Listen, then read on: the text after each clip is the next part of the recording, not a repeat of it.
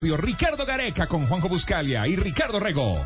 Y continuamos en Blog Deportivo en esta tarde eh, de Blue Radio. Y bueno, hoy tenemos la fortuna de que nos acompañe un invitado que seguramente dentro de algunos días o algunas semanas eh, esperamos eh, no tenga tan buenas noticias alrededor del cariño que se le tiene en Colombia, pero enfrentando a nuestra selección Colombia. Así es el fútbol, mi querido Juanjo. Usted nos tiene un, invita un invitadazo de lujo a esta hora, en esta tarde de Blog Deportivo.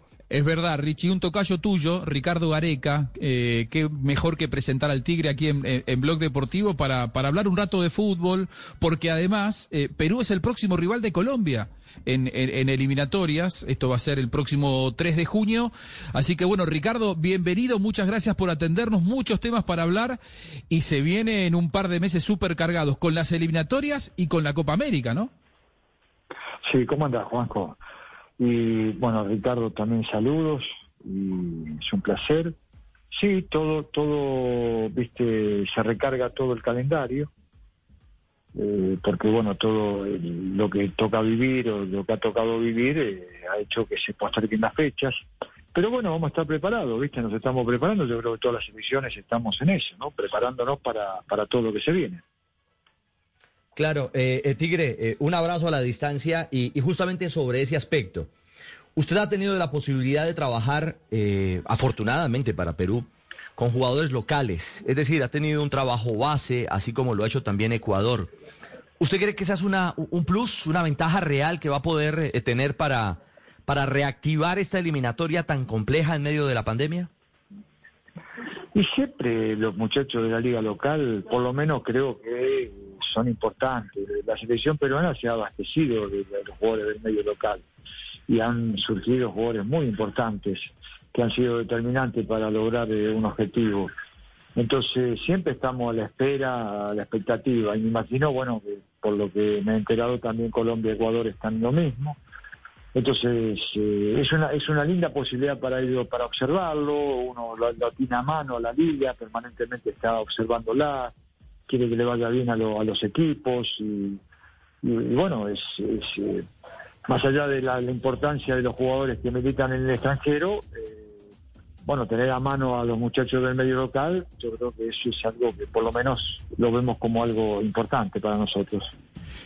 Ricardo, hay, una pregunta que, me surge, es de furiosa actualidad, porque, eh, a ver, el 3 de junio es el partido con Colombia por eliminatorias, el 6 de junio, es decir, jueves, domingo, hay elecciones presidenciales en Perú, nada más ni nada menos, y en las últimas horas el colega peruano Diego Rebagliati eh, dijo que se estaba estudiando la posibilidad de llevar ese partido a Miami, que además permitiría que se juegue a puertas abiertas, jugarlo en Miami, eh, y, cosa que en Lima, que en Lima no se podría.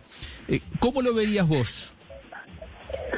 Mira, algo, algo de esto, lo que vos me estás diciendo, todavía no me oficializaron nada, ¿viste? Porque esas cosas, ¿viste? Ya uno le tiene que dar importancia cuando realmente ya es un comunicado oficial, viste que me hablen de la gerencia deportiva, del presidente, viste ya que, bueno, y en estos momentos todavía nadie me ha comunicado nada de eso, así que debe ser eh, algo que se filtró y que existe a lo mejor una posibilidad.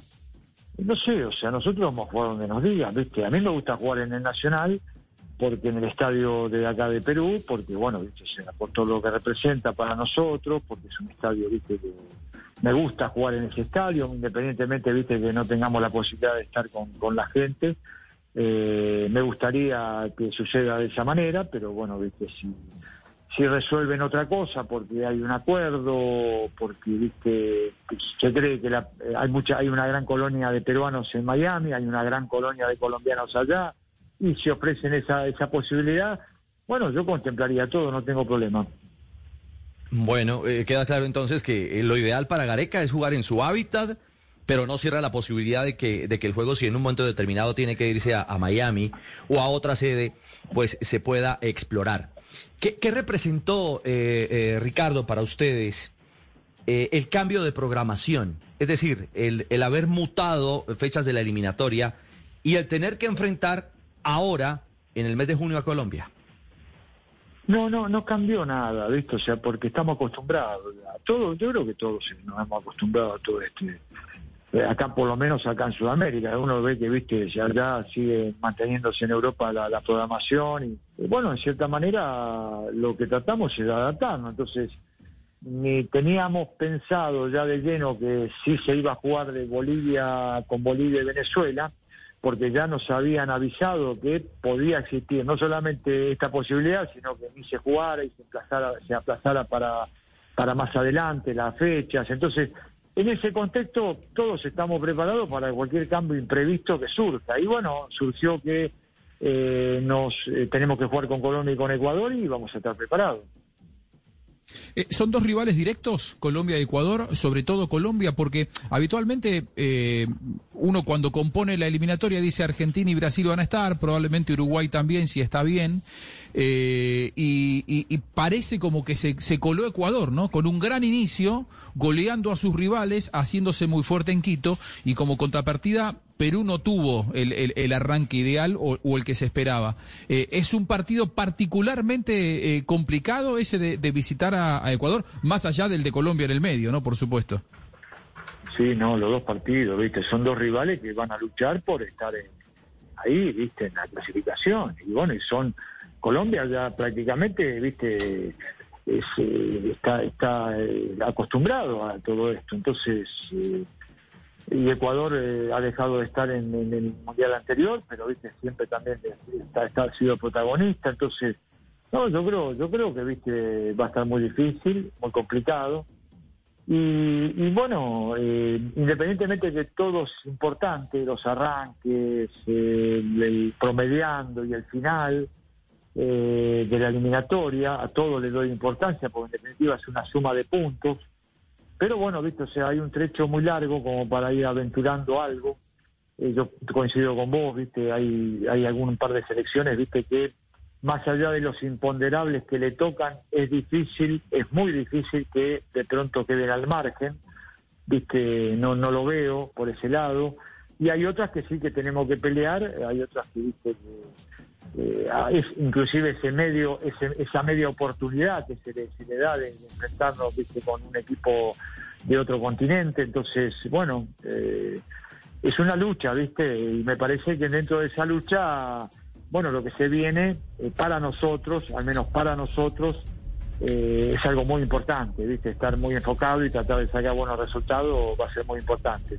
2.56, hacemos una pausa para comerciales breve y regresamos con mucho más de Ricardo Gareca en Blog Deportivo. Vamos con el invitado Ricardo Gareca, el técnico de la selección peruana, en charla con Ricardo Rego y Juanjo Buscalia. Muy bien. Eh, hay, algunos jugadores, Ricardo, eh, que están volviendo. Es el caso de Pablo Guerrero, por ejemplo, eh, que, después de, mucha ausencia aparece en la lista preliminar de 50. El caso de Farfán, por ejemplo, también, que volvió a la liga y por ahora físicamente le, le, está costando, pero, pero está teniendo actividad eh, de nuevo. ¿Pensás seguir valiéndote de esos jugadores que más allá de que les pasó el tiempo han sido los abanderados del éxito en la eliminatoria pasada? Sí, sí, están bien, viste, o sea, eso es algo, viste, que no lo puedo adelantar, pero el jugador es vigente, ¿viste? Yo no, no le veo el calendario, le veo el presente, ¿viste? Y bueno, y si la actualidad coincide con que, ¿viste? Es el momento de ello, son jugadores muy representativos, ¿viste? Entonces, eh, me parece que, ¿viste? Va a estar supeditado de eso. Si vuelven a tener esta continuidad, si, ¿viste? De acá hasta la, eh, esta dos fechas eliminatoria, el Guerrero empieza a jugar eh, lo sostiene Farfán, que ya está jugando, ¿viste? Y que, y que de a poco lo están llevando de a poco, eh, logra tener una continuidad, y, ¿viste? Tienen, tienen, tienen grandes chances de poder llegar a estar.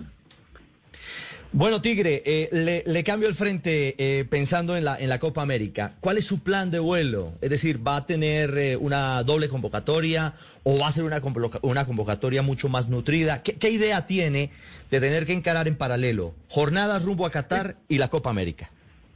Eso lo estamos viendo, ¿viste? ¿Sabes por qué? Porque con, con este tema de que se empalma prácticamente los dos partidos de eliminatoria con la Copa América, el viaje prácticamente estamos con un lapso de tres o cuatro días nada más y después tenemos que viajar.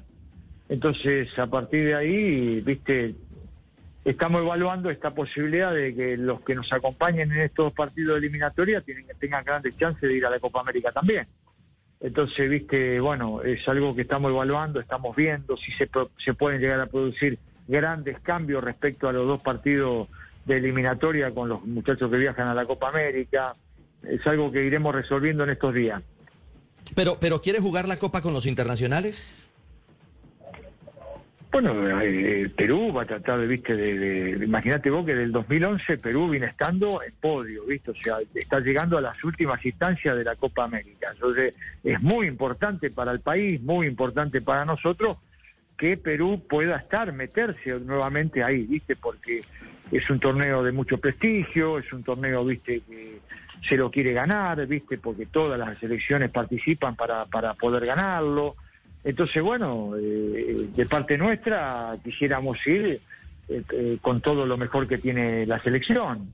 Lo que pasa que, bueno, también tenemos que ver las metas preponderantes, ¿viste? Siempre uno tiene, dentro de todo, uno le da importancia a todo, pero también tenemos que ver cómo estamos posicionados, cómo estamos, cómo nos está yendo la eliminatoria, cómo, viste, esas cosas son muy importantes porque la meta más más importante de el objetivo más importante que tiene la selección es nuevamente tener la, posibilidad de participar en un mundial.